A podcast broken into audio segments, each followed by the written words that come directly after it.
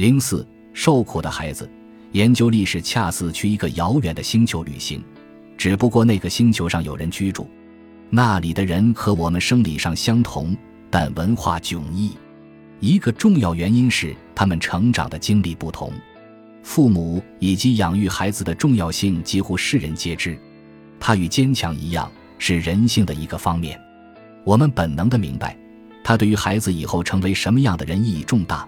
但很难评估它对于过去的人或对于整个人类历史的影响。不过，如果说父母养育孩子的方式对历史没有影响，似乎也说不过去。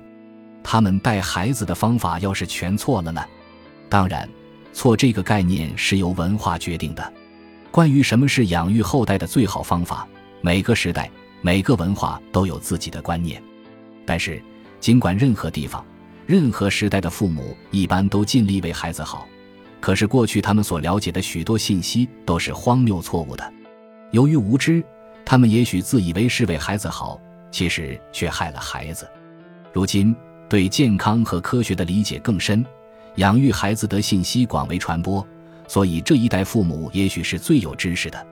儿童早期发展特别得到重视，儿时营养不良、孕妇酗酒、吸毒对胎儿的损害。个人卫生差、虐待儿童、糟糕的育儿方法，这些因素产生的恶果尽人皆知。父母如果被认为不称职，或虐待孩子，或达不到社会的最低标准，通常会失去对子女的监护权。情节严重的还可能坐牢。无疑，这些措施自实施以来，大大改善了现代社会中孩子的成长环境。对孩子个人来说，好处大的不可估量。但是，确定每个孩子的获益在社会层面上产生的总体效果却极为困难。显然，影响一定很大，但几乎不可能确切知道影响是如何产生的以及大到什么程度。育儿文化的巨大改善是否创造了更美好的社会？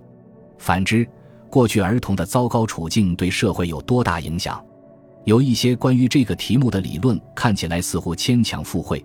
但他们的确促使我们去思考一些研究历史时通常会忽略的问题，因为我们一般都把重点放在过去的人物、日期和事件上面。例如，可以说教养孩子的方法会影响一国的外交政策吗？如果觉得这不可能，不妨设想一下世界上一半的成人小时候受过虐待，然后再想想这可能产生的许多无法预见的奇怪后果。这个问题太值得研究了。在研究育儿方法潜在的历史意义方面，劳埃德·德莫斯是先驱之一。德莫斯专攻的心理历史学是一门具有争议性的学科，研究重点包括育儿方法及其对历史发展可能产生的影响。他对过去的父母评价很低。他在《各国情感生活》一书中写道：“直到不久以前，父母对他们的新生儿又怕又恨，被他们杀死的新生儿数以十亿计。”父母经常把婴儿扔给极不负责任的乳母，因害怕自己对付不了婴儿而把襁褓裹得紧紧的，使其动弹不得，让孩子忍饥挨饿，弄残孩子的肢体，强奸孩子，对孩子漠不关心，还痛打孩子。现代之前的历史资料表明，那时的父母放到今天，全都会因虐待儿童而坐牢。德莫斯和其他心理历史学家研究往昔社会使用的方法，与今天心理学家和精神病学家研究个人的方法一样。他们试图确定儿童早期的成长发展和其对儿童的影响是否会影响他们长大后组成的社会。德莫斯相信，直到不久前，大部分儿童按现代标准都算得上受虐者。他和与他意见相同的人认为。这可能帮助解释了中世纪那样的历史时期为何如此野蛮。然而，人类文化多种多样，如此一刀切的说法似有以偏概全之嫌。这种理论也许适用于复杂的城市社会，但许多前现代社会和部落社会抚养孩子的悠久传统，也包括父母和大家庭的爱护和养育。不过，在这种社会中，孩子经常要从事我们今天认为会造成永久性伤害的行为和活动。其实，这类活动不过是另一个时代日常生活的一部分。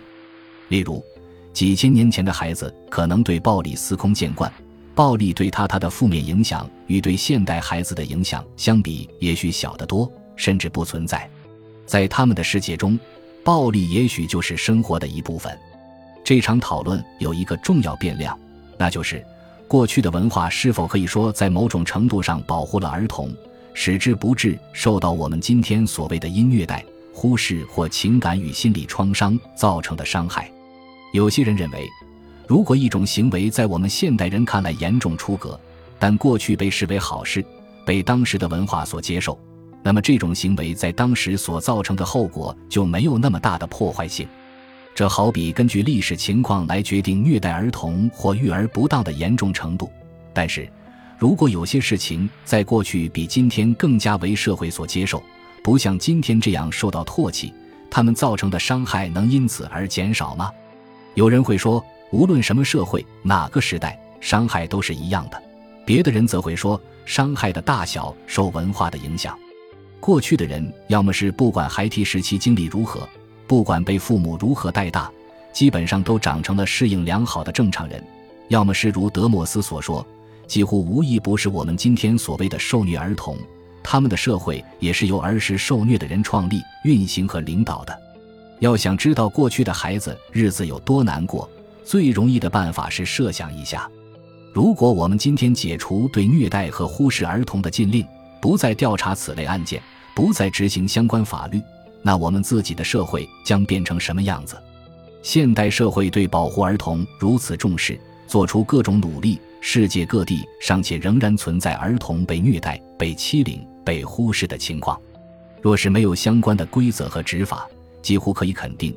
儿童受到的虐待要严重的多，想想看，如果一个社会实际鼓励这种行为，情况会多么糟糕。从人类起源到不久前，殴打一直是管教孩子的常见方法。例如，最伟大的世代中，许多人所属的文化都不觉得这种常见的做法值得大惊小怪。事实上，许多人认为。打孩子是使之成长为社会好公民的恰当的常用办法。学校老师经常打学生。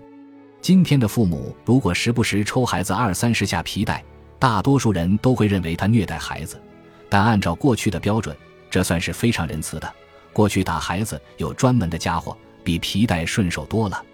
德莫斯创办的季刊《童年史》描述了各种体罚工具，包括各种鞭子、九尾鞭、铁锹。藤条、铁棍和木棍、及树棍、惩罚鞭、戒尺。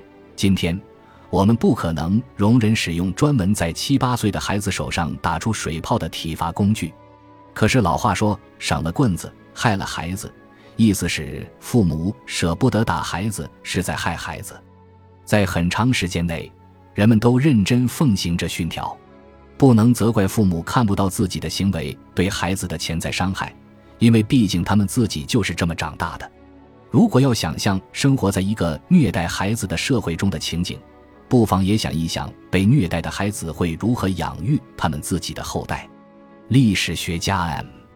J. 塔克在《载于童年史》的一篇文章中叙述了简·格雷在父母手中受到的严厉对待，然后写道：“简的父母是典型的父母。流行的规矩是，父母若爱孩子，就得打孩子。”他说：“孩子们经常也是这么想的。像简·格雷这样的小女孩，从不怀疑自己挨打就是父母对她的关爱，反而觉得自己有这么认真负责的父母很幸运。”简·格雷十几岁时因陷入王位继承危机而被处决，但是如果他活下来，想成为符合当时标准的好妈妈，这个挨打长大的孩子会如何对待他自己的孩子呢？打孩子现已不再提倡。但美国有些公立学校系统仍然施行体罚，仍然有人辩说体罚有益。然而，过去对许多孩子施行的其他虐待就不是这样了。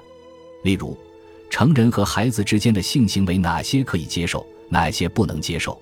对于这个问题，过去的一些社会和文化的看法与我们差异巨大。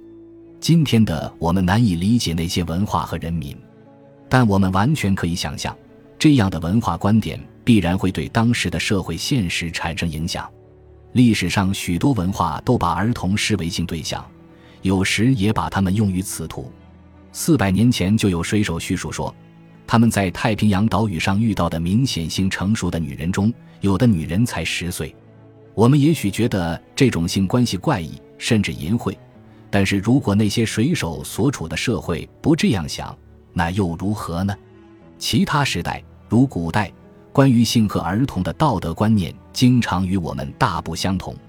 在古代地中海地区，许多地方的文化都接受成年人与儿童之间的异性恋和同性恋关系。那些古代文化中的儿童是否和今天我们看到的与成年人有过性关系的儿童一样，留下了长期的心理阴影呢？如果是，这对那些社会的发展有什么影响？如果不是，也很有意思。